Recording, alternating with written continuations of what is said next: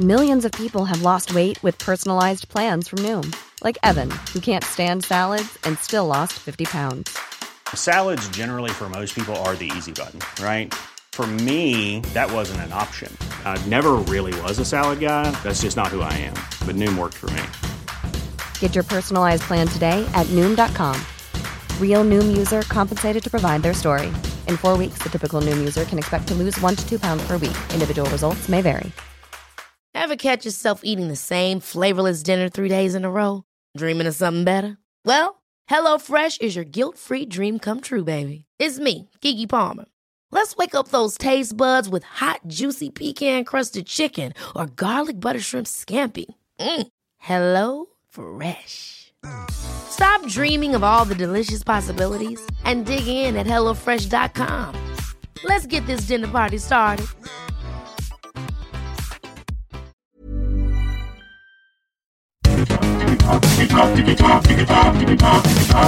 Digitalk, der Podcast rund um die digitale Welt mit Dominik Grote.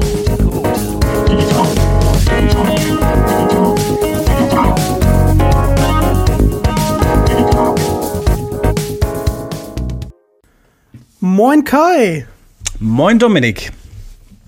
Du, ich habe gerade in einem Guinness World of Records geblättert und mein Lieblingshörspiel, die drei Fragezeichen, steht in dem Guinness Buch der Rekorde als größtes Live-Hörspiel weltweit mit den meisten Zuschauern. Das ist, das ist phänomenal, oder? Das ist sensationell. Ich habe tatsächlich auch diese Urkunde noch hier, denn ich war dabei an dem Abend. Das war der, lass mich gucken, 21. August 2010 in der Waldbühne in Berlin, diese große Open-Air-Arena. Und da sind, warte mal, 15.211 Zuschauer da gewesen an diesem Abend und dafür haben wir eine Urkunde bekommen, alle Beteiligten. Äh, auf der Bühne wurde die verteilt von einem netten Mann vom Guinness Verlag, der extra angereist war. Und dann standen wir plötzlich da, nicht nur mit dem Erlebnis, diesen sensationellen Abend gehabt zu haben, sondern auch noch mit einer Guinness-Buch-Rekord-Urkunde in der Hand. Und das war schon echt was Besonderes. Das ist ja echt nicht schlecht. Und damit herzlich willkommen zu Digitalk, der Podcast rund um die digitale Welt. Heute habe ich den Tourregisseur der letzten drei Fragezeichen-Touren, Kai Schwind. Moin Kai. Hallo, hallo, hallo. Ja, ich hatte es gerade schon angekündigt. Ähm, du bist tatsächlich da auch dabei gewesen und führst tatsächlich auch Regie. Ähm, wie, wie bist du denn eigentlich Tourregisseur bei den drei Fragezeichen geworden? Es gibt da lange und kurze Versionen von äh, zu dieser äh, Frage. Ich versuche mal so einen Mittelweg zu finden, äh, bisschen über über Umwege. Äh, also ich bin ein äh, eigentlich ein ein Autor und Regisseur für nur in Anführungsstrichen äh, Hörspiele gewesen. Habe so einen Werdegang über übers Radio. Ich habe beim Hessischen Rundfunk in Frankfurt angefangen, habe da Radiocomedy gemacht, ähm, habe da sozusagen dieses akustische Erzählen gelernt, bin dann darüber zum zum Hörspiel gekommen und äh, habe verschiedene Projekte gemacht und habe auf diesem Weg Oliver Rohrbeck kennengelernt. Äh, das hatte erstmal gar nichts mit den drei Fragezeichen zu tun, sondern der hat ja ein Label in Berlin, die Lauscher Lounge, äh, schon seit, ich glaube, 2003. Mhm. Und die sind sehr umtriebig, äh, machen ja alles Mögliche, sind auch eine Produktionsgesellschaft, bringen also auch Hörspiele raus, die sie nicht im eigenen Verlag äh, dann veröffentlichen, sondern für andere ähm, Labels produzieren. Und äh, da waren die auf der Suche nach nach Autoren und ähm, Oliver hatte hatte mich gefragt und hat gesagt, willst du für uns schreiben? Und habe ich gesagt, ja, sehr gerne. Und so haben wir uns kennengelernt und äh, hatten sozusagen eine, eine Art Verhältnis schon. Äh, bis dann, ich glaube, lass mich nachdenken, es war das Jahr 2008, äh, dann die nächste große drei Fragezeichen Jubiläumstour anstand. Das waren damals 30 Jahre, dann also im mhm. Jahr darauf, das Jahr 2009. Äh, und ähm, die drei Fragezeichen waren ja schon mal auf Tour vorher. Die hatten äh, 2002 äh, waren sie mit Master of Chess äh, auf Tour zum ersten Mal. Das war ja noch sozusagen in verhältnismäßig kleine Locations damals, also ja. so Tausender, Zweitausender und sowas. Äh, dann gab es auch eine Jubiläumsshow, so eine einmalige Geschichte in der Collarline Arena in Hamburg 2004. Das war der Super Papagei, äh, die 2004er mhm. Und dann sollte eben die neue Tour kommen 2009 und das äh, wurde dann mit entsprechend Vorlauf äh, geplant. Und da hat Oliver mich dann empfohlen und sagte, hier der Kai Schwind wäre vielleicht ein interessanter Kandidat, um uns dieses Live-Script zu schreiben. Zu diesem Zeitpunkt wussten wir noch gar nicht, was da für eine Geschichte erzählt werden sollte, aber der kannte meine Arbeit und er kannte auch meine Arbeit äh, im Hörspielbereich, der sich, äh, die sich schon bisschen parodistisch mit der Welt der Jugendhörspiele befasst hatte. Ich bin nämlich beteiligt an einer Hörspiel-Parodieserie, die Ferienbande. Die hat der ein oder andere vielleicht schon mal gehört. Das machen wir auch schon seit ein paar Jahren, äh, wo wir diese Jugendhörspiele der 80er so ein bisschen aufs Korn nehmen. Äh, und da haben wir auch unter anderem dann mit, äh, da, wann immer es ging und die Leute Lust hatten, Originalsprechern gearbeitet. Da waren also auch die ganzen drei Fragezeichen-Sprecher dabei, die TKKG-Sprecher, so Erzählerlegenden wie Lutz Mackenzie und so weiter und so fort. Ein paar Comedians auch, weil es eben so an der Schnittstelle von Hörspiel und Comedy ist. Und der dachte, vielleicht ist es gar nicht schlecht, wenn wir so ein bisschen so einen humoristischen Blick auf das Thema mit reinholen. Und der Kai kann das ja, weil er eben auch die Ferienbande gemacht hat. Und so kam ich dann erstmal ins Team. Erstmal als mhm. Autor. Äh, und so begann eigentlich die Arbeit. Wir haben uns dann getroffen und haben überlegt, was könnte man dann, dann machen. Die Idee war, okay, wir nehmen auf jeden Fall einen Klassikerfall. Wir schreiben also keine neue, keine eigene Geschichte, sondern wir knöpfen uns einen bereits existierenden Fall vor aus diesen Klassikerfolgen. Das ist ja immer so ungefähr die ersten 20, 30 Folgen, die also die Original-Klassiker gelten. Und da waren wir dann alle. Es war ein sehr legendäres Treffen in Berlin, da kann ich mich noch erinnern, wo wir alle geheim, wir hatten uns vorher nicht abgesprochen, äh, mit unseren Vorschlägen angereist kamen. Das waren also mhm. Oliver, das waren Andreas Fröhlich, das war die damalige Produktmanagerin Corinna Wodrich und ich. Und wir hatten alle so eine kleine Liste mit den Fällen, den Geschichten, auf die wir Bock hatten. Und da war tatsächlich bei uns allen der seltsame Wecker dabei. Und der war bei uns allen, glaube ich, fast auf Platz eins. Und dann haben wir gesagt, alles klar, dann wird es der Wecker. Dann müssen wir den Wecker machen. Und so begann dann die Arbeit. Dann bin ich halt äh, da eingestiegen und musste sozusagen eine, mh, mm, ein, eine Umsetzung, eine Live-Umsetzung dazu machen. Kommen wir vielleicht gleich nochmal dazu, wie das so lief. Äh, mhm, und habe ja. dann da monatelang da dran gesessen und wir haben sehr intensiv alle zusammen gearbeitet und dann gab es ein, ein Meeting mal wieder, wo dann die Frage aufkam, auch wieder von den Jungs, ich glaube es war auch wieder Oliver, der da gefragt hat und sagte, du, wir haben uns überlegt, wir brauchen ja auch noch einen Regisseur. Äh, und weil du dich jetzt schon so intensiv mit der Gesamtinszenierung auch beschäftigt hast in dem Skript, äh, könntest du dir das denn vorstellen? Willst du Regie machen? Und dann habe ich erstmal geschluckt und dachte, ja, also bisschen Erfahrung mit Live-Hörspielen hatte ich, denn wir waren auch mit der Ferienbande schon live unterwegs in so kleineren Theatern und sowas. Aber eben in diesen Größenordnungen, denn das war ja nun wirklich die erste große Hallentournee der drei Fragezeichen. Ne? Also wir reden da ja, ja, so Colorline Arena, Lanxess und wie sie alle heißen. Also 10.000 plus ähm, und dann habe ich, hm, habe ich einfach, glaube ich, ein bisschen schneller Ja gesagt, als ich da genauer drüber nachgedacht habe. Und ähm, dann war ich plötzlich Regisseur der Fragezeichen-Tour. Ganz kurz zu der seltsame Wecker. Und zwar habe ich es damals auf DVD geschenkt bekommen und äh, hatte meine Eltern auch davor bekniet, äh, weil es ja angekündigt wurde, dass wir da hingehen. Nein, wurde hm. leider nichts. Äh, Warum? Ja. Warum wollten deine Eltern da nicht mit dir hin? Warst, warst du zu klein damals? Nee, die mochten einfach die Massen nicht. Das, ah, ja, das war okay. die Begründung. Ja. Und mhm. bei Phonophobia, Sinfonie der Angst, habe ich meine Mutter dann überreden können. Wir waren zwar nicht in Hamburg, wir waren in Kiel. Mhm. Das war auch richtig gemütlich, aber oh mein Gott, dieses Feeling, ne? Also man ist unter Gleichgesinnten. ja. Das ist Wahnsinn.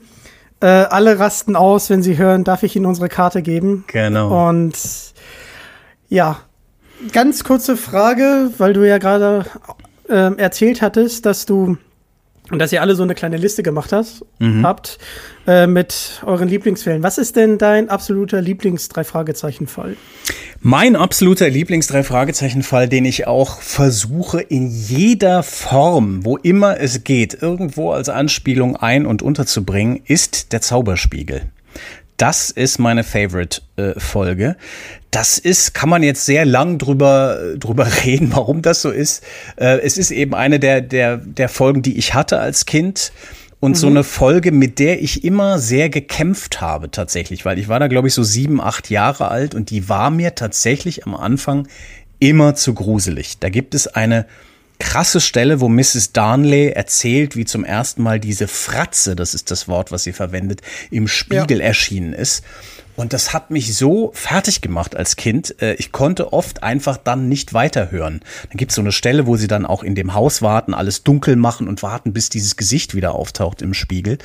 Äh, und das war mir immer zu heavy und ich habe das dann immer ausgemacht und nie weitergehört und deswegen hatte ich so ein so ein besonderes Verhältnis zu dieser Folge und das dann irgendwann geschafft zu haben, die ganz fertig anzuhören, äh, hat sich bei mir so eingebrannt, äh, dass ich äh, auch die immer, wenn ich die heute anhöre, noch äh, mit dem diesem Kopfkino, was der kleine Kai damals hatte, anhöre. Und, und deswegen ist und bleibt es äh, meine absolute Lieblingsfolge. Dann gibt's gibt's noch so ein paar andere, aber die ist, die ist wirklich ganz vorne. Meine Lieblingsfolge ist tatsächlich Tödliche Spur. Aha, okay. Mhm. Die finde ich einfach mega hatten. Äh, ja, ist man ganz eine ganz andere Geschichte und äh, die muss man einfach gehört haben. Ich finde mhm. sie sehr, sehr, sehr gut gelungen. Äh, eine Folge, ich, ich habe ja hier auch tatsächlich André Minninger interviewen dürfen und der hat Richtig. ja Stimme aus dem Nichts geschrieben. Genau. Und mhm. ich habe ihm auch erzählt, ich bin als Zehnjähriger, hatte ich so Schiss, also du auch, oder? Der Anfang, ja. Das ist auch, also und wie war das bei der tödlichen Spur? Ist das auch was, wo du, äh, gut, die ist ja jetzt nicht so ganz so gruselig, aber äh, hast du die auch als, als kleineres Kind gehört oder erst später? Oder warum ist das ein, deine Lieblingsfolge? Kannst du das sagen? Ja, also ich habe sie erst äh, später gehört. Also lange Zeit war Folge 119 mein Favorit, weil ich ähm, 2004, 2005 rum damit angefangen habe, drei Fragezeichen zu hören. Verstehe. Mhm. Und äh, ich mochte das mit den Rätseln. Aber ähm, tödliche Spur äh, finde ich halt deshalb so gut, weil sie auch sehr flott erzählt wird mhm. und ähm, weil sie mit einem Plot an, anfängt, ähm, den, den hat man sich ja vorher nie vorgestellt.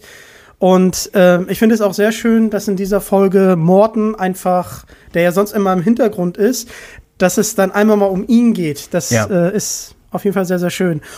Und äh, lustige Story dazu, ich glaube, die meisten wissen es, aber Skinny Norris und Morton hatten die gleiche Synchronstimme. Richtig, den gleichen Sprecher. Äh, Andreas genau, von der Meden. Ja, ja äh, ganz, Sprecher, genau. ganz begnadet, ganz toll. Und äh, ich finde auch, ich bin auch ein großer Morton-Fan. Äh, ich mag denn diese Coolness von dem. Der kommt ja wirklich nie aus der Ruhe. Und ich fand es auch als Kind immer grandios, dass sie in dieser Limousine, in diesem Rolls-Royce da rumgefahren wurden und so. Das fand, fand man natürlich alles toll. Also neben diesem ganzen Setting, ne, Rocky Beach, wo man ja auch damals noch dachte, das gibt's wirklich. Und dieses Amerika- und Kalifornien-Setting, Alfred Hitchcock, Hollywood, diese ganze Welt war sehr ja. glamour glamourös und trotzdem war man aber irgendwie sehr nah dran an den drei Jungs äh, weil die auch immer sich dann so bei all dem Glamour drumherum ja auch so immer ein bisschen für die Underdogs eingesetzt haben. Ne? Die haben immer dann für irgendwie mexikanische Einwanderer gekämpft und, und äh, die verschrobenen komischen Leute und die Nerds und sowas, äh, auch als man damals noch gar nicht so ein Wort dafür hatte, Nerd. Ähm, ja, das ja. fand, äh, das fand ich als Kind auch toll, ohne es damals als Kind dann zu wissen, warum ich das genauso toll fand.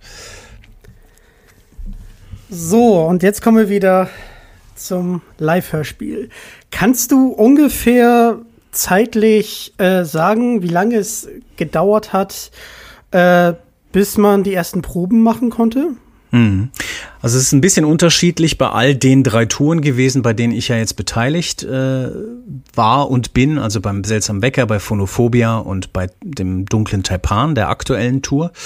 Äh, grob kann man sagen, dass es zwischen anderthalb und zwei Jahren Vorlauf hat zwischen der ersten Idee sozusagen, also der Entscheidung, die gefallen ist, so wir gehen wieder auf Tour, mhm. ähm, bis zur, sagen wir mal, zur ersten Leseprobe.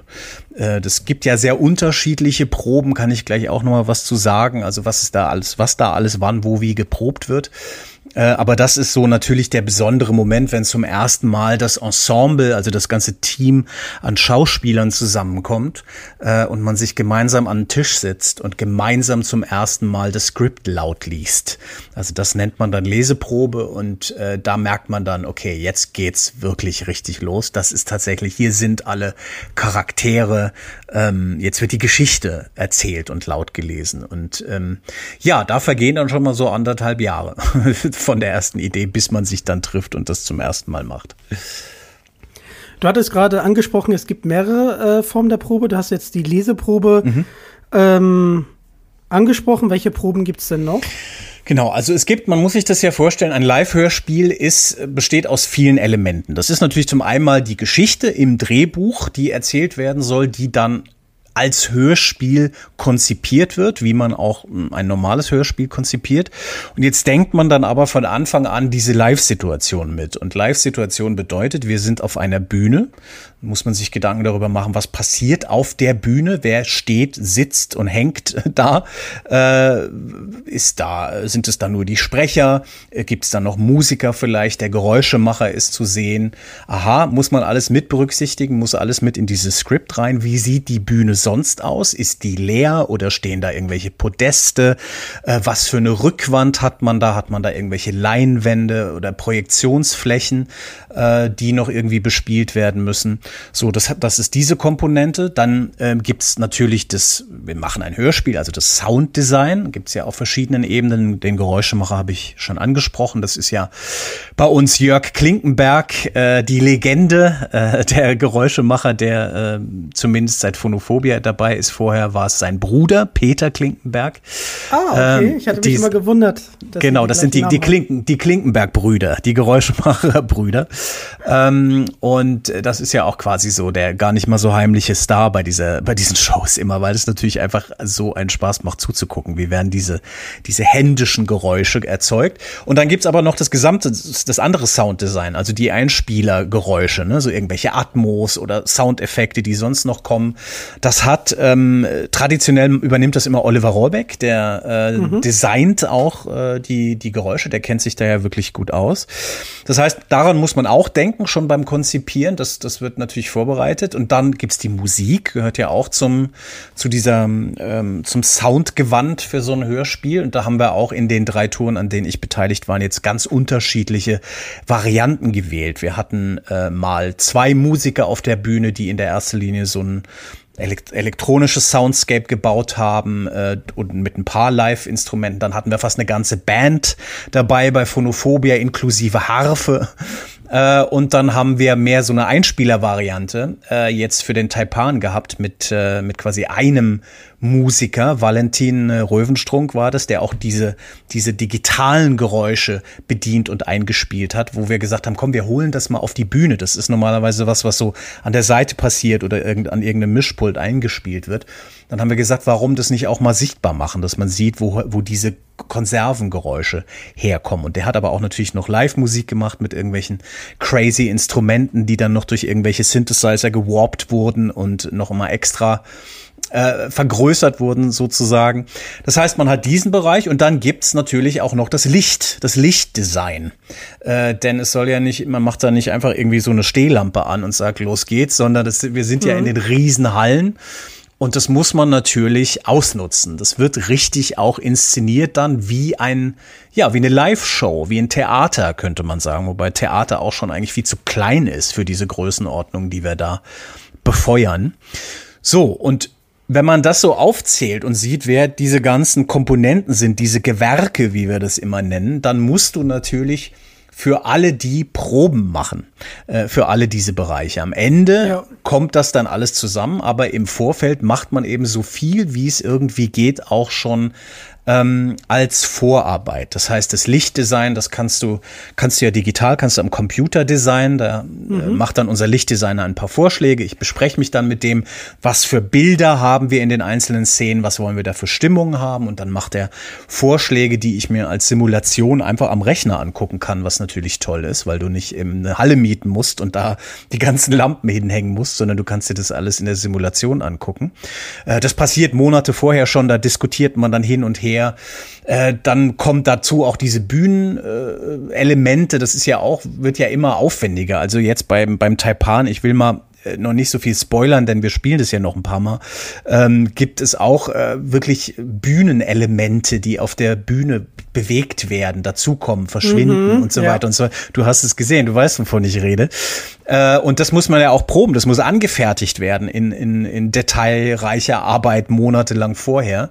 Das heißt, man, ich bin als Regisseur permanent über diese ganzen Monate immer im Dialog mit all den Abteilungen, mit allen, die daran arbeiten. Und dann, man kann natürlich nicht alles simulieren, einiges kann man simulieren, dann kommt aber tatsächlich alles zusammen. Dann hat man diese Leseprobe gehabt, das ist immer noch sehr gemütlich, da sitzen wir irgendwie allein in irgendeinem netten Konferenzraum mhm. äh, und haben die Schauspieler und dann geht's aber in die Probebühne. Das sind also, es gibt es in verschiedenen Städten so extra große Blackboxen nennt man das, also so große Bühnen, wo du sozusagen deine, deine eigene Bühne schon aufbauen kannst. Denn das ist auch das Besondere bei den drei Fragezeichen Touren. Äh, wir reisen mit unserer eigenen Bühne. Äh, die wird jeden Tag neu aufgebaut und nach der Show dann sofort fast die ganze Nacht durch wieder abgebaut, verfrachtet und dann am nächsten Spielort wieder mit aufgebaut. Das heißt, wir müssen, wir sind nicht auf die Bühnen angewiesen, die in den großen Hallen sowieso schon drin sind, beziehungsweise die sind oft ja leer. Ja. Ähm, einfach damit man sozusagen seine Show komplett so, wie sie geplant und gedacht ist, mit der ganzen Technik, mit der ganzen Bühne, immer identisch spielen kann. Und das ist natürlich ein Riesenaufwand, aber natürlich sehr praktisch, weil die kann man dann in dieser Probebühne schon ähm, aufbauen. Und da sind wir dann, äh, lass mich überlegen, bei allen drei Touren, es ist, war, es ist so plus minus eine Woche. Es ist also gar nicht so viel Zeit. Da ist man dann von morgens bis abends sind wir in dieser Probebühne, da ist dann alles aufgebaut und dann spielen mhm. wir Szenen durch. Fangen wir dann an mit einzelnen Szenen, dann macht man gerne mal dann so erstmal die ganz schwierigen Sachen, auch so die so technisch kompliziert sind, äh, die für uns alle, weil wir natürlich eigentlich alle eher Hörspieler sind, ja, also Leute, die ja. aus dem Studio kommen und so jetzt wie wir hier auf dem Stuhl vor einem Mikro sitzen, äh, und jetzt sind wir da, ist man da plötzlich auf einer Bühne und muss äh, angeleuchtet werden und, und Treppen ab, Auf- und Abgänge machen und äh, plötzlich kommt auch noch Feuer von irgendwo her oder solche Geschichten. Ähm, das muss man ganz in Ruhe proben und da braucht man Zeit für und dann muss man irgendwann so schnell wie möglich eigentlich zu so sogenannten Gesamtdurchläufen kommen, dass man also dann den ersten Akt am Stück probt und dann den zweiten Akt, dann nochmal den ersten, dann nochmal eine schwierige Szene und plötzlich sind diese Tage rum und plötzlich heißt es Generalprobe und ach du liebe Güte, morgen ist ja Premiere.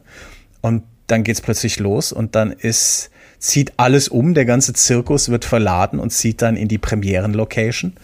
Und dann hat man Premiere und plötzlich sind da Hunderte, Tausende von Fans und gucken sich das alles an. Und dann merkt man, ob es funktioniert hat oder nicht. Erstmal Chapeau, weil ähm, als, als ich sozusagen das erste Mal der seltsame Wecker gesehen habe, war ich einfach nur geflasht. Also ich ziehe meinen Hut, äh, wie du das alles so ar arrangieren konntest.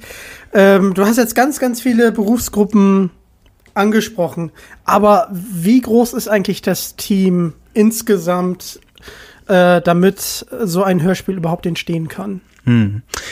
Also das ist ähm, gibt, es gibt ja diese verschiedenen Abteilungen. Ich versuche das jetzt mal hastig im Kopf zusammenzurechnen. Ich würde sagen, wenn man wirklich alle irgendwie zusammenrechnet, also das Ensemble auf der Bühne, die ganzen technischen äh, Leiter sozusagen, also die, mhm. die Chefs von den jeweiligen Abteilungen, von Licht und Ton und Bühne, äh, dann hast du die ganzen Bühnenarbeiter, du hast die Fahrer, äh, die die Lastwagen fahren. Wir sind da ja mit, mit mehreren riesigen Trucks unterwegs, äh, wo das ganze Equipment, die ganze Bühne reingeladen wird. Du hast sowas wie Catering, äh, äh, ja, also ein, eine, eine Catering-Firma, die mitfährt und leckeres Essen macht für alle. Ich glaube, da kommen wir auf 60, 60, 70 Leute. Wow. Ähm, und dann gibt's ja immer noch das Hallenpersonal.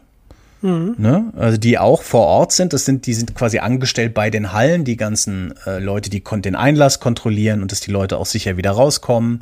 Dann hast du Merchandise-Leute, die den, das Merchandise verkaufen. Du hast die Pressemitarbeiter. ähm, die äh, Pressearbeit machen. Es ist, sind wahrscheinlich sogar noch mehr. Ich hätte das jetzt hier mal alles in Ruhe auflisten können, aber dann würden wir hier langweilig sitzen und mir eine 20 Minuten beim Rechnen zuhören. Ich tippe mal so 70, 80 Leute sind es. Und das wow. ist natürlich schon viel und ja. es freut mich äh, total, dass du da den Hut ziehst, ähm, jetzt vor mir stellvertretend, aber daran merkt man natürlich, es ist einfach eine absolute Teamarbeit. Und deswegen konnte ich damals auch dann so ein bisschen naiv sagen, ja, ja, klar mache ich Regie, weil ich einfach wusste, ich habe da ein sensationelles Team und eine Produktionsfirma, die das für uns durchführt. Äh, die heißen MTS. Äh, das sind absolute Vollprofis, äh, die auch schon so Shows in so einer großen äh, Größenordnung gemacht haben vorher, wo mhm. man, wo man wirklich dann sich darauf verlassen kann, wo man wirklich weiß, das flutscht. Ähm, und man kann da eigentlich sehr also ganz ehrlich, natürlich merkt man die Größenordnung und wenn du in diesen Hallen unterwegs bist und vor allem, wenn die Shows dann abends ablaufen, merkst du, meine Fresse, hier sind ja wirklich tausende von Leuten drin und was für eine Stimmung und du gehst ja auch äh, genau durch diese Gefühlswellen durch, wie, wie das Publikum auch. Aber wenn wir so daran arbeiten, empfinde ich das eigentlich als relativ intim und klein und überschaubar. Natürlich merkt man, dass man da auf so einer großen Leinwand pinselt, jetzt irgendwie metaphorisch. Ja. Aber es ist, ein, es ist ein kleines Team. Wir sind alle sehr nah dran an, an uns und an der Arbeit, die wir da machen. Und man empfindet es auch, dass es sehr kurze Wege sind. Ja. Was ich allerdings manchmal merke, äh, und das ist dann der Unterschied zu so äh, kleineren Touren, wie wenn ich zum Beispiel mit der Ferienband und mit meinem anderen Projekt unterwegs bin und wir in so kleinen Theater, dann, äh, Theatern sind dass wenn du einmal die Show quasi äh, angeschoben hast und die dann einmal abläuft, dass es dann auch schwierig ist, Sachen so zu ändern nochmal, weil natürlich, also zum Beispiel das ganze Lichtdesign programmiert ist, das ist dann fest, ja, die Abläufe stehen und die müssen auch stehen und fest sein, damit alle diese, diese Zahnräder ineinander greifen können da jeden Abend. Dann kannst du nicht kurz vorher sagen, ach, wir machen das mal anders und ich will heute mal kein Feuer und kann die rechte Seite mal ganz dunkel sein heute oder so. Das ist, funktioniert dann eben nicht mehr. Und da merkt man schon manchmal natürlich, dass es einfach so eine gigantische Riesenshow ist. Ja. Auf jeden Fall. Ähm, ich muss diese Frage einfach stellen. Und zwar in der seltsame Wecker. Wahre Worte. Wie kam es, wie kam es zu diesem legendären Lied? Worte, Worte, nur Worte. Ja, genau. Ja, das ist eine, eine sehr, eine sehr schräge, lustige Nummer gewesen. Also es gibt eine, äh, für alle, die nicht wissen, worüber wir reden, es gibt eine Szene, wo, äh, die eigentlich auch im Originalhörspiel gar nicht so drin ist. Das ist eine, äh, sie, sie besuchen Harry, äh, treffen auf eine Figur und der arbeitet in so einer Bar oder in so einer Karaoke-Bar haben wir dann da draus gemacht. Und äh, dann haben wir gesagt, da steht doch dann bestimmt irgendwie so, stehen so Karaoke-Maschinen rum und so. Und das wäre doch eigentlich eine tolle Gelegenheit für so eine bisschen Gaga-Nummer, die man, die man überhaupt nicht erwartet. Und wir hatten das schon irgendwie so identifiziert. Da gibt es so eine Stelle, wo man irgendwas machen könnte. Ich hatte das im, im Drehbuch auch schon so angelegt, irgendwas muss da passieren. Aber was genau da passieren sollte, das wussten wir nicht. Und dann haben Andreas Fröhlich und Jens Wawrczyk, die alten Füchse, sich irgendwann äh, das überlegt. Die haben, ich glaube, Andreas rief mich an und sagte, Kai, pass auf, wir haben da eine Idee. Jens und ich, wir singen. Wir singen an der Stelle. Wir wollen so eine Karaoke-Nummer machen und wir wissen auch schon was. Wir haben hier ein grandioses Lied aus den 70er Jahren. Friedrich Schütter und Dalia, also so eine alte Diva und so ein äh, Raubein-Schauspieler äh, und Rezitator, äh, die so eine Platte aufgenommen hatten. So, es ist so ein, so, so, so ein Genre, das gibt's heutzutage eigentlich gar nicht mehr. Ist auch so ein bisschen, es ist ja ein, eine Art Remake, also Parole, Parole, das ist, glaube ich, ein italienisch-französisches Lied eigentlich äh, was man dann so versucht hat, so einzudeutschen, Worte, nur mhm. Worte, egal, alles, was du sagst, du kannst mir sagen, was du willst, es sind immer nur Worte. Ja, lass die Taten folgen, aber was soll ich mit diesen Worten? So, und dann hatten sie diesen Song und Jens Wawritschek, das muss man dazu sagen, äh, singt ja auch professionell. Äh, der hatte das früher schon mal gemacht äh, in Amerika, wo er studiert hatte und auch gelebt hat eine Weile. Er war auf der Schauspielschule da hat sich so nebenbei Geld verdient, indem er da abends dann mit einem Pianisten in, äh, in irgendwelchen Bars gesungen hat. glaube, der hatte sogar auch mal einen Plattenvertrag früher schon und hat sich ja jetzt neulich da diesen Traum erfüllt und eine, eine eigene Platte rausgebracht mit Filmsongs, äh, die wirklich ganz toll geworden ist auch.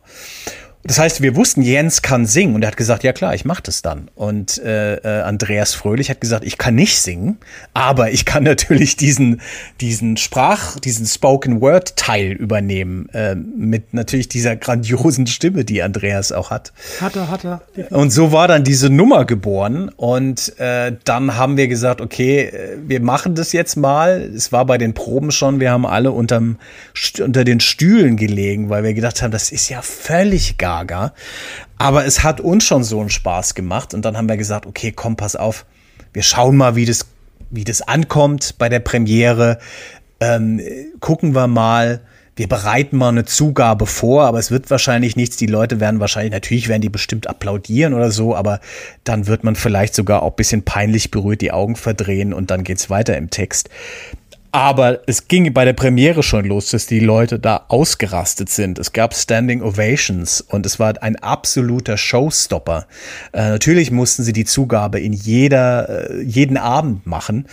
Und diese Nummer wurde auch, also je entspannter Jens und Andreas mit dieser Performance wurden, wurde ja auch immer immer heißer. Also sie haben ja irgendwann eng mhm, umschlungen, sich ja. küssend auf der Bühne um, um sich selbst gedreht. Und das war dann auch irgendwie, da hat es, ich habe da auch keine Regie gemacht oder sowas. Das ist, war einfach eine, eine freistehende Nummer, wo die, wo die Jungs gemacht haben, was sie wollten. Und wir haben immer nur gesagt, macht ihr mal.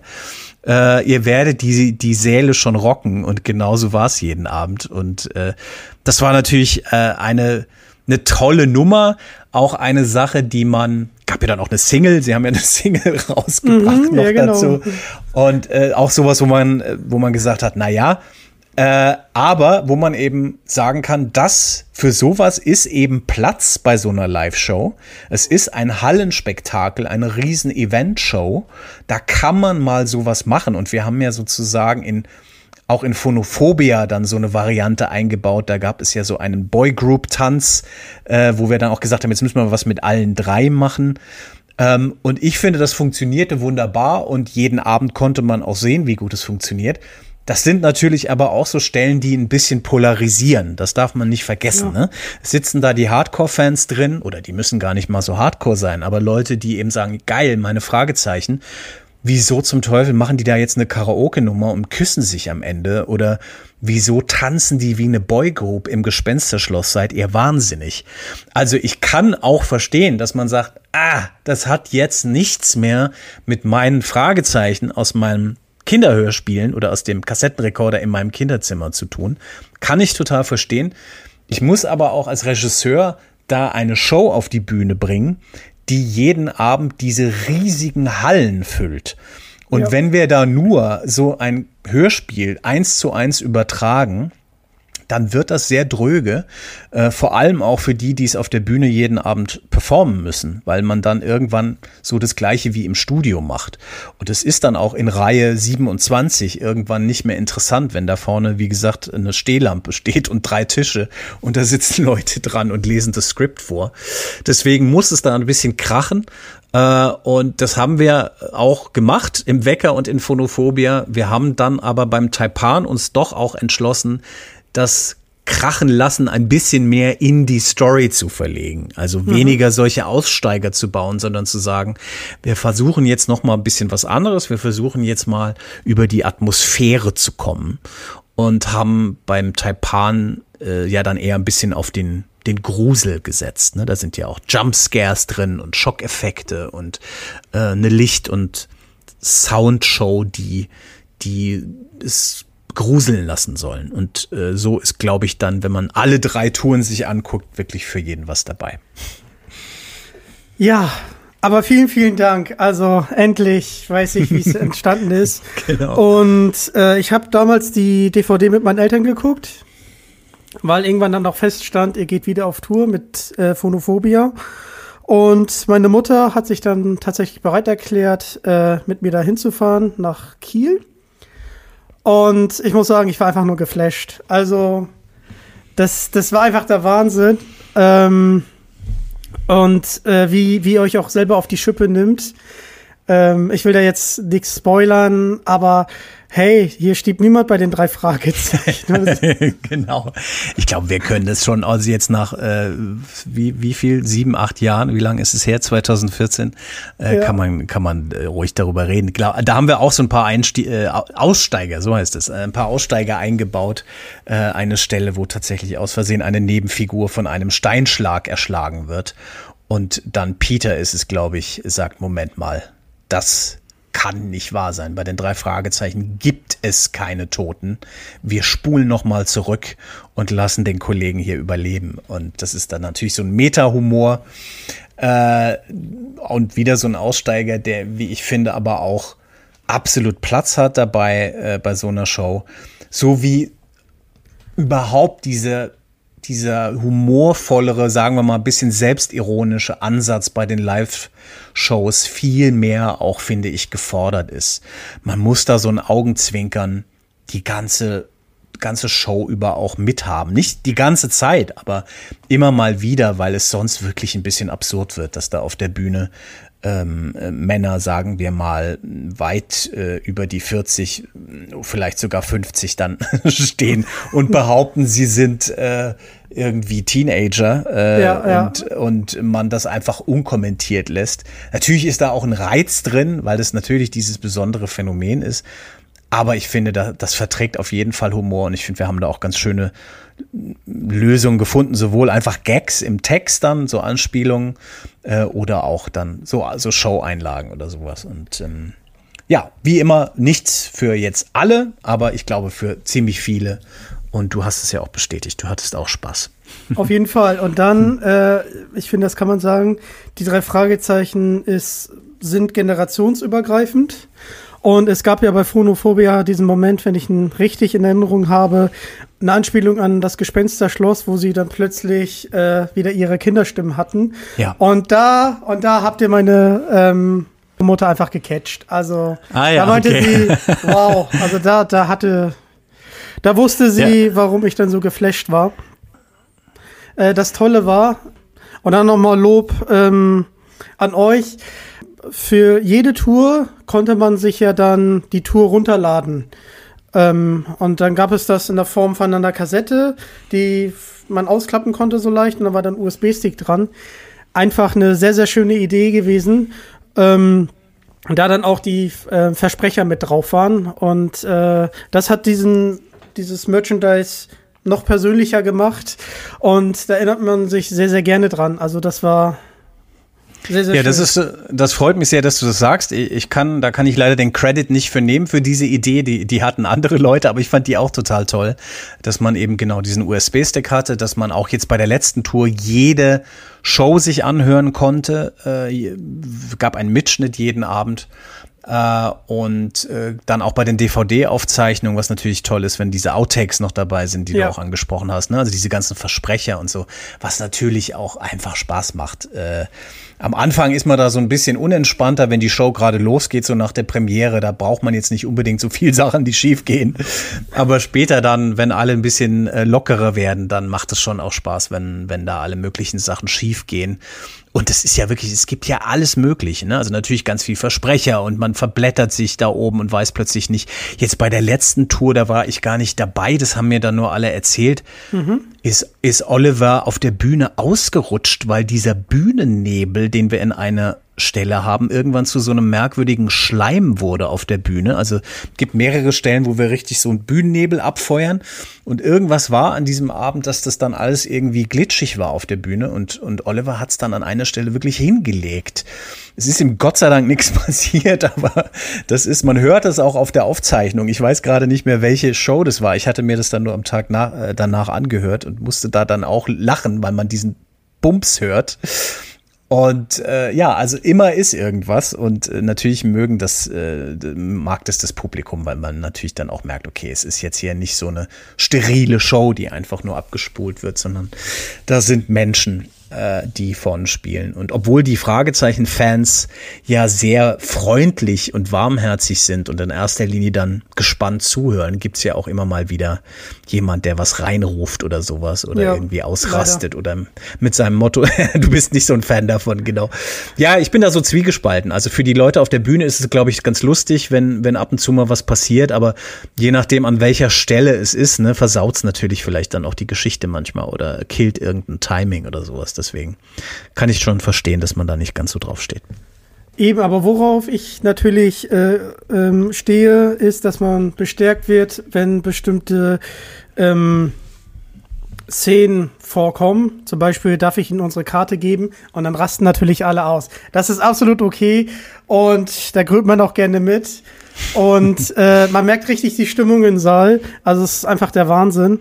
Und bei der dunkle Taipan war ich mit einer guten Freundin, die hat so immer gefragt, drei Fragezeichen live auf Tour, kann das überhaupt was werden? Dann war sie mit mir da und sie war einfach nur geflasht. Wir wollten eigentlich in die Elbphilharmonie, aber äh, leider keine Karten mehr bekommen. Ja. Ähm, warst du in der Elbphilharmonie? Kannst du was zu erzählen? Weil das ist Ja. schon was Besonderes.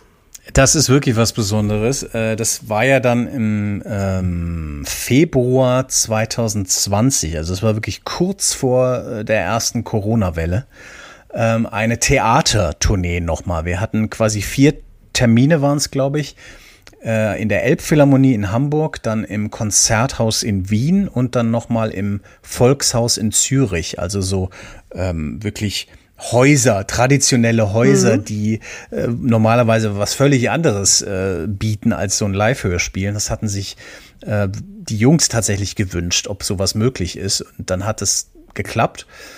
Und die Premiere war sozusagen in der Elbphilharmonie, also diesem unfassbaren Bau, der in Hamburg steht, ein Konzertsaal äh, der, der Sonderklasse. Und wir waren dann da mit unserem Live-Hörspiel und mussten ähm, die Show auch noch mal neu inszenieren, weil ähm, so, so groß und beeindruckend die Elbphilharmonie auf der einen Seite ist, für eine Show in unserer großen, großen Ordnung, die normalerweise in Riesenhallen spielt, war es natürlich zu klein. Also du kannst Ja. in der Elbphilharmonie nicht deine Technik da aufhängen und die ganzen Effekte und äh, das Lichtdesign und so, sondern wir haben im Prinzip dann gesagt, so, okay, wir spielen das jetzt unplugged. Wir spielen die Show und man kann ja die Geschichte genauso erzählen. Manche Stellen muss man dann aber ein bisschen anders machen, muss man ein bisschen abstrakter machen.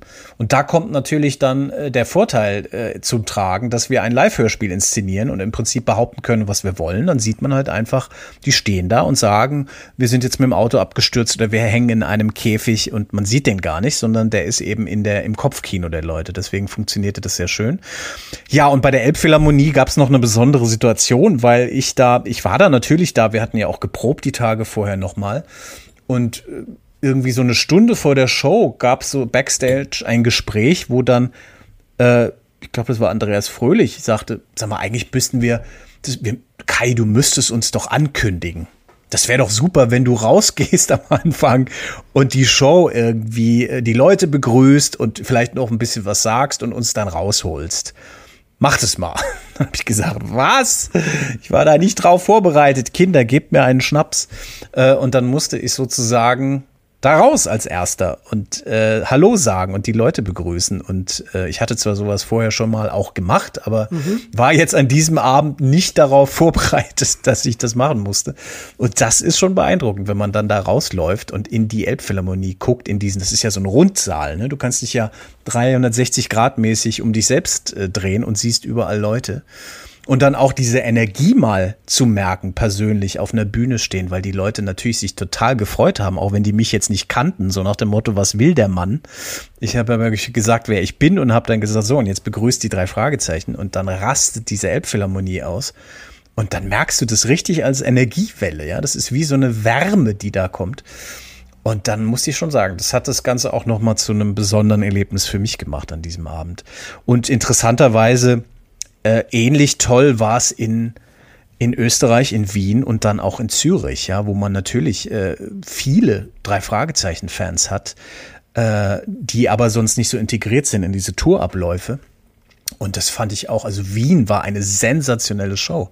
Äh, ganz begeistert und die Leute sind dann auch so ein bisschen näher dran. Also die konnten dann auch nach der Show, standen sie dann noch am Ausgang und haben tatsächlich auch noch Autogramme bekommen, weil eben äh, die drei auch gesagt haben, klar, wir gehen jetzt hier eh zu Fuß irgendwie raus und äh, sich die Zeit genommen haben noch dafür, was man in den normalen großen Hallenshows ja einfach logistisch überhaupt nicht hinkriegt. Du kannst da nicht noch Autogrammstunden machen, weil das einfach viel zu viele Leute sind und einfach auch so ein Sicherheitsaspekt dazu kommt. Ja.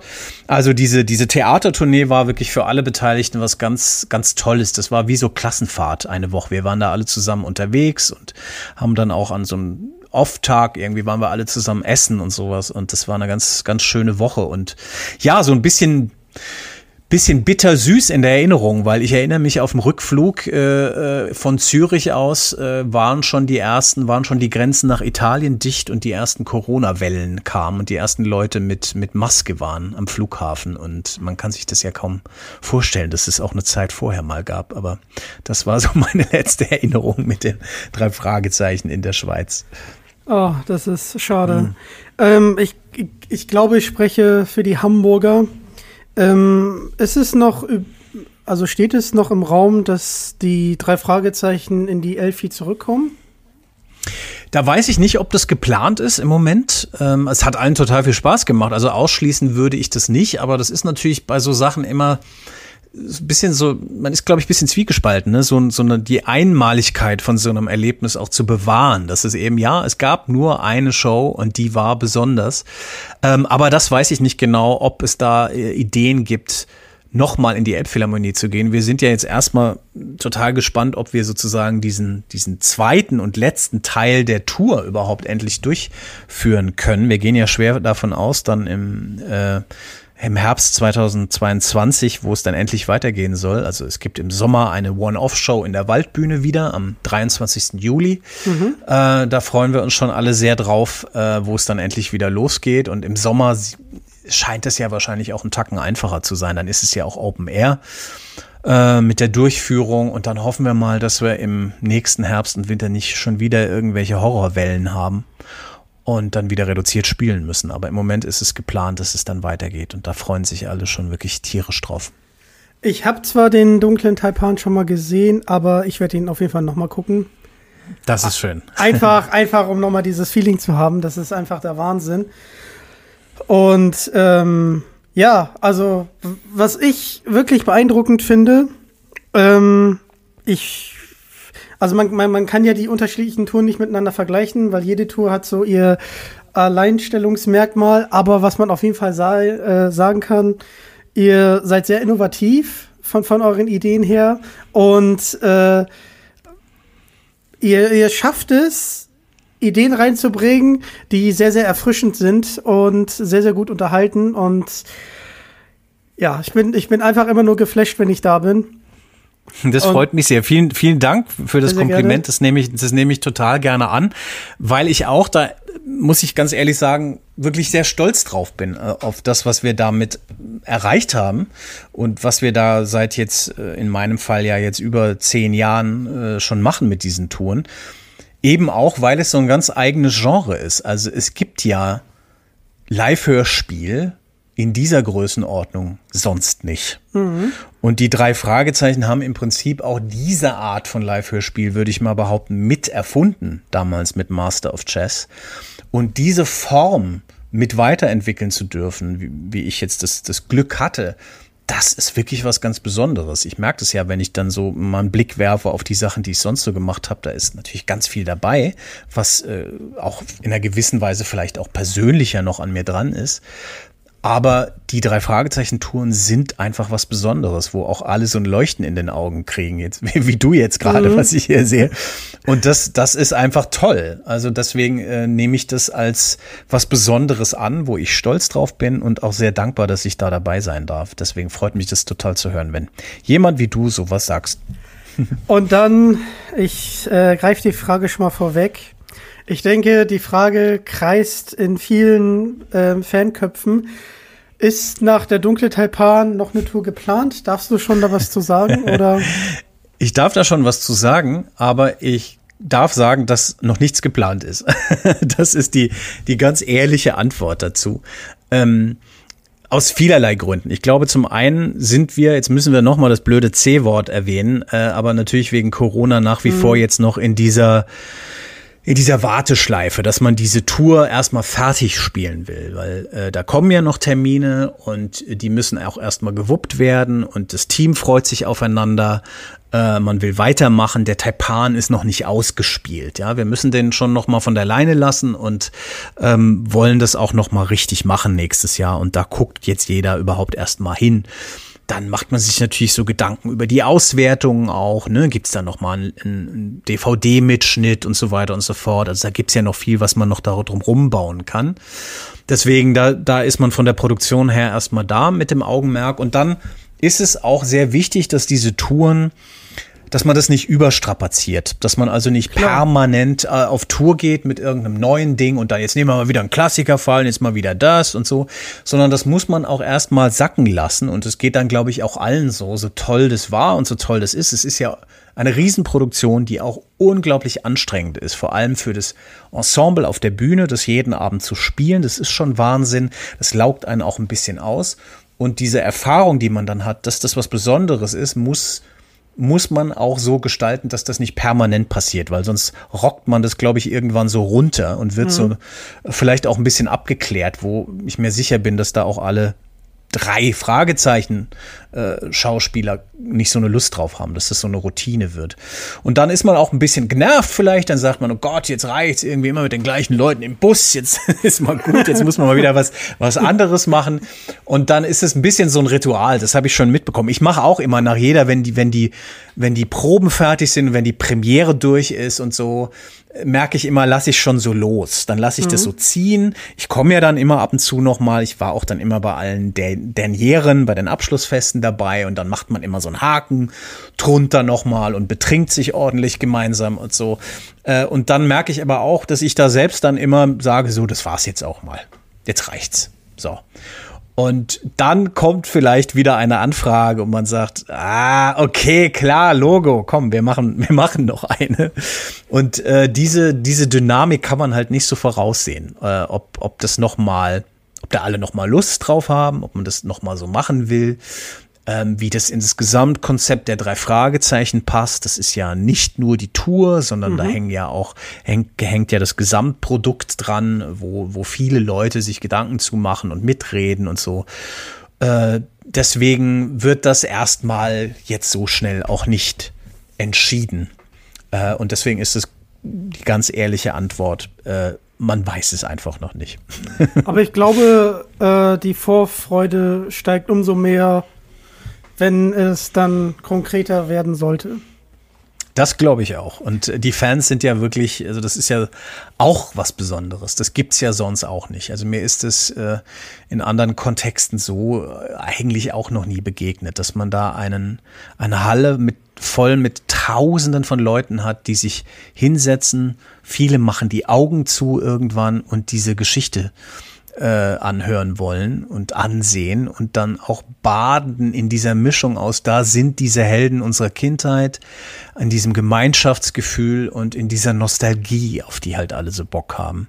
Das ist einfach was Besonderes. Deswegen, also die, die, die, die Fans, es klingt halt so ein bisschen schleimig, floskelig, aber es ist einfach so, tragen halt diese ganze Tour und dieses ganze Team durch so eine Tour. Es ist einfach so. Und man merkt es, ich merke, es gibt immer diesen Moment, bei der Generalprobe, wenn die fertig ist, dann kommen wir immer so zusammen, dann kommen wir in so einen Kreis zusammen und dann gucken alle und Kai sagt doch mal und dann sage ich, ja, ist alles gut.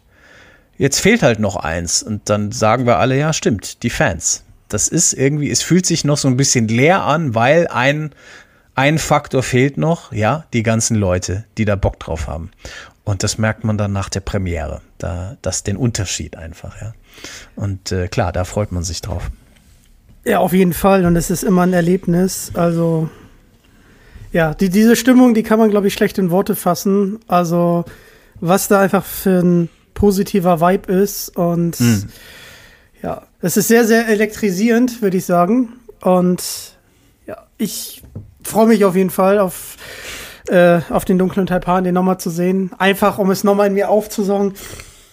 Ah, sehr gut. Sehr gut.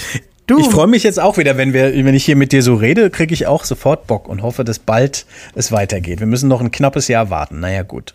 Sehr gut, sehr gut. Du, machen wir einen kleinen Sprung. Wir bleiben bei den drei Fragezeichen. Ich gucke hier einmal auf meine Notiz. Du hast ein Kopfhörer-Hörspiel gemacht. Ja, Grab der Maya. genau. Erst einmal, wie kommt man auf die Idee, ein Kopfhörer-Hörspiel zu machen? Also, äh, das ist ja sehr, sehr unique. Ich habe sie natürlich gehört und war geflasht, dass man ähm, richtig zu fühlen, wo die Geräusche auch herkommen. Ich finde das auch toll, wie am Anfang so ein bisschen angeleitet wird, äh, wie sich dieses Hörspiel dann auch entwickelt. Äh, das war ein guter Einstieg, weil ähm, ich kann mir schon vorstellen, dass einige Leute ohne diese kleine Anleitung vielleicht ein bisschen überfordert sind. Oh mein Gott, da kommt jetzt auf einmal ein Geräusch von rechts. Das äh, kenne ich bei den drei Fragezeichen ja überhaupt nicht. Wie, wie, wie, entstand diese Idee? Kannst du dazu was erzählen? Genau, also das Besondere bei den drei Fragezeichen ist ja, finde ich, dass äh, man natürlich weiter Hörspiele produziert immer. Äh, und da ist auch erstmal kein Ende in Sicht, dass man aber trotzdem versucht, irgendwie auch technisch immer mal ähm, innovativ zu sein. Also dass man sagt, was könnten wir denn noch mal machen mit den Hörspielen? Und eine so eine Idee, äh, die hatten äh, eben Leute bei Sony, unter anderem auch die Produktmanagerin äh, von den drei Fragezeichen, Maike Müller, war ähm, eine Zusammenarbeit mit ähm, verschiedenen Planetarien in Deutschland zu machen und diese sogenannten Planetarien-Hörspiele äh, zu produzieren. Also drei Fragezeichen Hörspiele, die sowohl für so einen besonderen Surround-Sound gemischt werden und die auch so eine Visualisierung in der in der Leinwand der Kuppel der Planetarien haben. Äh, dann hat man da so verschiedene Staffeln gebaut, hat dann überlegt, welche Stoffe könnten das sein. Und da war ich damals auch dabei äh, in dem Team der Autoren, die diese ersten drei Hörspiele entworfen haben für die Planetarien. Ich habe das versunkene Schiff adaptiert. Das ist eigentlich eine Geschichte von André Marx. Und ich habe die Hörspielfassung dazu gemacht und habe in der Hörspielfassung eben schon darauf geachtet, dass die für diese Planetarienfassung irgendwie interessant ist. Dass es da also Sequenzen gibt, wo man eben diese, dieses, diesen Surround Sound ein bisschen ausspielen kann und so. Und deswegen war ich da dabei und diese äh, Ideen damals haben dann weitergeführt im Produktionsteam zu sagen, lasst uns doch mal gucken, ob wir das auch auf CD oder im Stream normal veröffentlichen können. So eine Art, der technisch nicht ganz korrekte Begriff ist eben 3D-Hörspiel. Ja? Also, dass man sagt, wie so ein Surrounding. Ne? Die Geräusche kommen von verschiedenen Seiten und man muss es eben über Kopfhörer hören, damit man diesen Effekt hat. Das wurde dann entwickelt äh, mit ähm, verschiedenen äh, versierten Menschen. Ähm, und dann kam wieder der Auftrag an mich, äh, auch zu sagen, kannst du da auch wieder drauf achten, wenn du das Grab der Maya adaptierst, äh, auch wieder eine André Marx Geschichte. Ich krieg immer die, die Aufgabe, die André Marx Stories äh, zu verarbeiten. Ähm, was natürlich toll ist, weil ich finde, André Marx ist, äh, ist ein grandioser Autor der, der Vorlagen. Deswegen, ich freue mich da immer sehr, wenn, wenn ich ein Marx-Buch adaptieren darf. Ähm, und äh, ja, so war das dann. Und deswegen habe hab ich natürlich erstmal geguckt, äh, was mache ich mit der Story da. Äh, die war sowieso ganz interessant, weil das ja so mehr oder weniger zum einen in Echtzeit abläuft und man diese Perspektivenwechsel hat, äh, was ja so ein beliebtes Stilmittel eigentlich im Film ist oder auch in Literatur in erster Linie, dass man die gleiche Geschichte aus verschiedenen Blickwinkeln erzählt. Also man ist bei den drei Fragezeichen, dann wechselt man buchstäblich die Straßenseite, ist bei Skinny Norris und so weiter und so fort. Deswegen, das war so ganz interessant. Es war au- auch wirklich nicht so leicht, das dann im Hörspiel so zu adaptieren, weil man natürlich ein bisschen kürzen musste und weil man gu- gucken musste, dass das sozusagen auch einen eigenen Hörspiel-Flow kriegt. Äh, Und dann haben wir eben geguckt, gibt es Sequenzen, die man einbauen kann, die eben dieses Surround-Hören möglich machen. Und das kann man da nicht so, darf man auch nicht übertreiben, man darf das nicht mit so einem Holzhammer machen, aber wir haben es bei der Mischung entsteht das dann in erster Linie so angelegt, dass man es im, im Kopfhörer tatsächlich sehr plastisch dann äh, erlebt alles. Und ähm, ich finde, das, das macht auch Spaß. Ist natürlich eine technische Spielerei, ne? damit Ja, kannst klar. du nicht irgendwie kaschieren, ob jetzt irgendwie eine Geschichte äh, besser besser oder schlechter wird, das, die muss schon bestehen für sich, finde ich.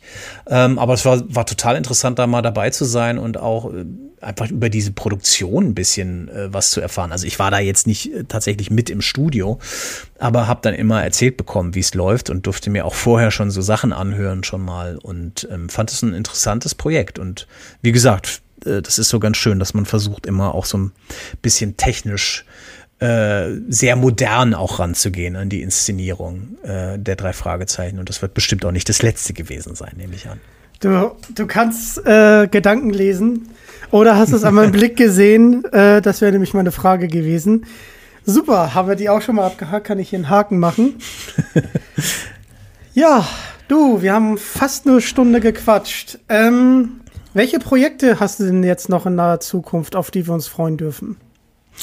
Ja, also wie gesagt, ich bin jetzt, wir, wir haben gerade vor ein paar Tagen ein Produktionstreffen gehabt, ein, ein virtuelles äh, über die äh, Waldbühnenshow mit dem Taipan, mhm. äh, weil man da bestimmte Sachen äh, leicht verändern muss. Man kann es nicht ganz so auf die Bühne bringen wie in den Hallen äh, weil es äh, da eben andere Bedingungen gibt. Die Bühne ist anders, es ist eine Open-Air-Show und so weiter. Und da haben wir jetzt schon mal angefangen, uns ein paar Gedanken drüber zu machen, weil wir ähm, da bestimmte Sachen einfach testen müssen, weil der Taipan als Show auch ja ein bisschen ähm, komplizierter ist, in Anführungsstrichen, und noch mehr für die Bühne inszeniert ist an manchen Stellen das müssen wir, äh, da müssen wir uns ein paar Sachen nochmal vornehmen. Das heißt, da war ich jetzt auch wieder sehr drin im Thema äh, plötzlich. Ansonsten mache ich äh, meine eigenen Projekte äh, in ganz viele Richtungen, die will ich jetzt irgendwie gar nicht so aufzählen. Also da sind Hörspiele dabei, da sind Podcasts dabei, alles Mögliche. Äh, und dann gibt es mit der Ferienbande, äh, die ich vorhin schon erwähnt hatte, ähm, gibt es auch eine neue Tour. Da waren wir jetzt äh, unterwegs in, Deutsch, äh, in Deutschland schon im September. Äh, das ist der Meltdown im verfluchten Horrorhotel. Hotel. Da parodieren wir natürlich diese ganzen Gruselhörspiele auch. Und da wollen wir auch wieder auf Tour gehen äh, nächstes Jahr. Und da sind wir gerade am Planen, dass wir das machen. Und es kommt auch ein Live-Mitschnitt raus äh, im März von der Tour, den wir jetzt aufgezeichnet haben. Und äh, da bin ich eigentlich ganz gut beschäftigt und deswegen bin ich jetzt ehrlich gesagt, freue ich mich ein bisschen auf die ruhigen Tage an Weihnachten, dass mal nicht so viel los ist. Ja, ich, ich freue mich auf jeden Fall. Und würde sagen, es hat mir super viel Spaß gemacht. Es war mir eine Ehre. Und ähm, jetzt äh, den Mann hinter den Kulissen äh, kennenlernen zu dürfen, super. Also es ist Hammer, welche neuen Informationen und welche Anekdoten ich erfahren durfte oder die wir erfahren durften. Und ich würde sagen, checkt auf jeden Fall mal die Seite von Kai ab.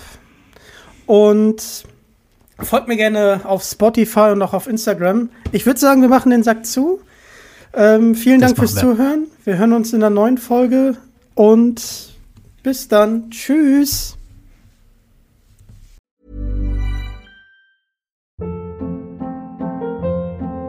Hold up. What was that? Boring. No flavor. That was as bad as those leftovers you ate all week. Kiki Palmer here, and it's time to say hello to something fresh and guilt-free. Hello Fresh. Jazz up dinner with pecan-crusted chicken or garlic butter shrimp scampi. Now that's music to my mouth. Hello Fresh. Let's get this dinner party started. Discover all the delicious possibilities at hellofresh.com.